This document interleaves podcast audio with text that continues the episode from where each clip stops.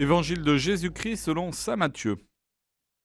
En ce temps-là, l'un des douze, nommé Judas Iscariote, se rendit chez les grands prêtres et leur dit Que voulez-vous me donner si je vous le livre? Ils lui remirent trente pièces d'argent. Et depuis, Judas cherchait une occasion favorable pour le livrer. Le premier jour de la fête des pains sans levain, les disciples s'approchèrent et dirent à Jésus Où veux-tu que nous te fassions les préparatifs pour manger la Pâque? Il leur dit Allez à la ville, chez un tel, et dites-lui Le maître te fait dire Mon temps est proche. C'est chez toi que je veux célébrer la Pâque avec mes disciples. Les disciples firent ce que Jésus leur avait prescrit et ils préparèrent la Pâque. Le soir venu, Jésus se trouvait à table avec les douze. Pendant le repas, il déclara Amen, je vous le dis, l'un de vous va me livrer. Profondément attristés, ils se mirent à lui demander, chacun son tour Serait-ce moi, Seigneur?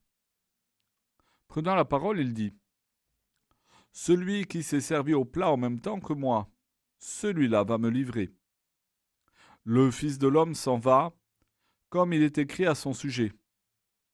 Mais malheureux, celui par qui le Fils de l'homme est livré. Il vaudrait mieux pour lui qu'il ne soit pas né, cet homme-là.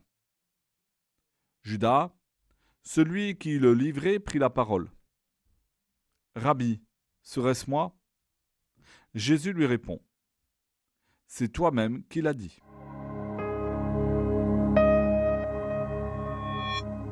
Lors de leur montée à Jérusalem, Jésus explique aux apôtres que le Fils de l'homme n'est pas venu pour être servi, mais pour servir, et donner sa vie en rançon pour la multitude.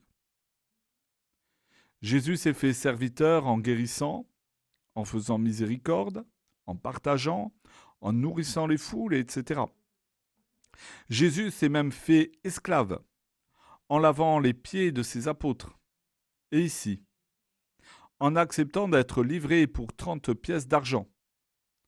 Le prix d'un esclave, selon Exode chapitre 21 verset 32. Cette place d'esclave n'a pas suffi à Jésus.